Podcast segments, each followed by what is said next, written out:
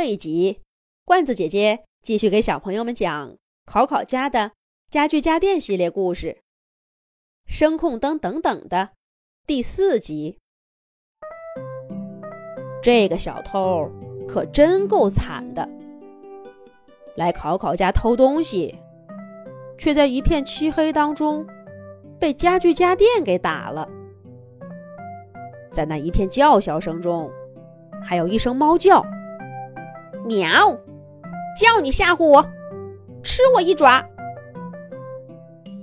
这件事儿太诡异了。小偷在昏暗的光线中瞪大了眼睛，努力想看清楚这究竟是怎么回事儿。可就在这个时候，声控灯等等又亮了，一切都清楚了。然而，呈现在小偷眼前的……却是一间安安静静的屋子，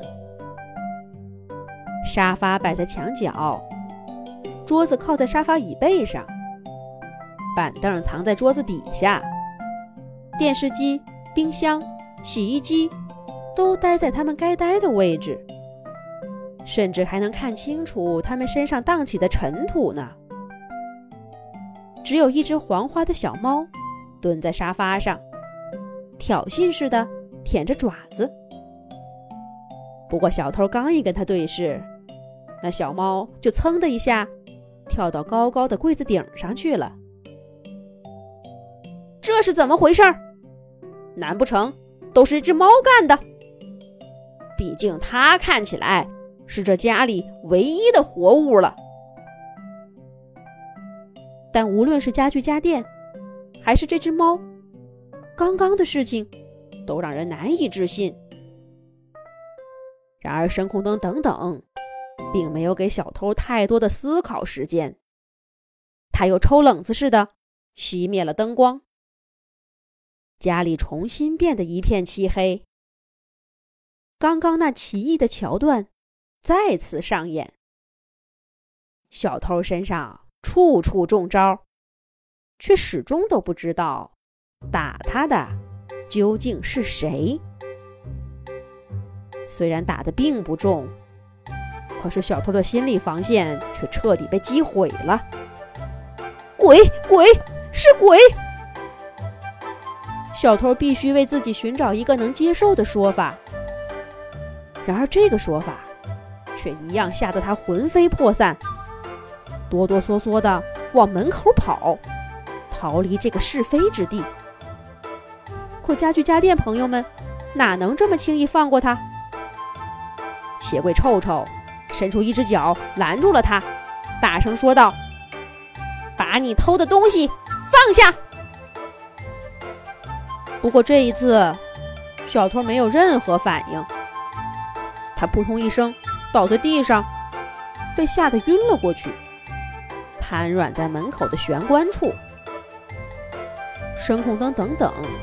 悠悠的亮起来，照在小偷毫无反应的身上。这怎么办？家具家电朋友们刚想商量商量，窗帘小帘子就发起了警报：“考考爸爸接考考回来啦，已经快走到单元门了。”原来屋子里的光一直遮着，大家都没注意到。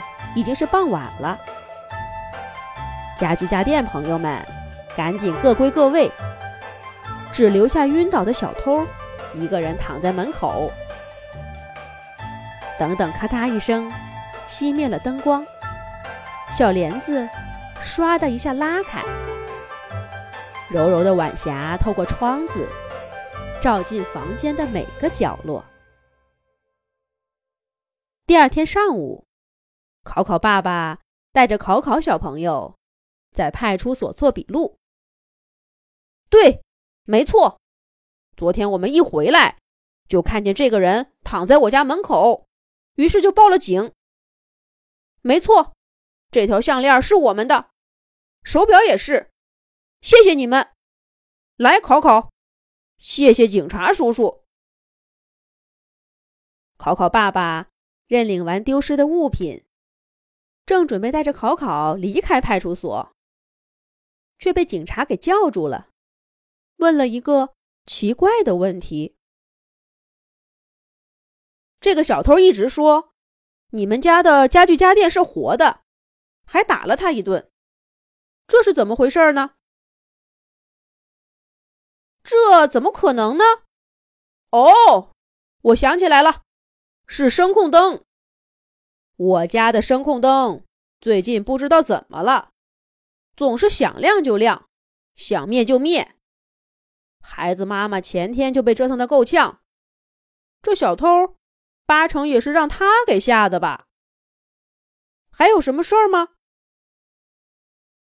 警察在本子上写了几行字，抬起头对考考爸爸说：“没事了，您带孩子回家吧。”记得下次要锁好门。夜晚，考考妈妈下班回家，刚一打开房门，等等，就咔嗒一声亮了。等等，你最近感觉怎么样了？在家具家电的卧谈会上，大家谈到了等等的身体。我好多了。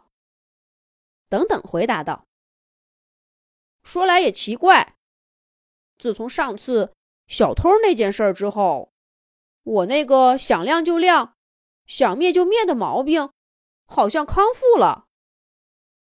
只是这考考爸爸好像说过要把我换掉吧？”等等，忍不住有点担心。可是家具家电朋友们异口同声的说道。放心吧，他肯定早就忘掉了。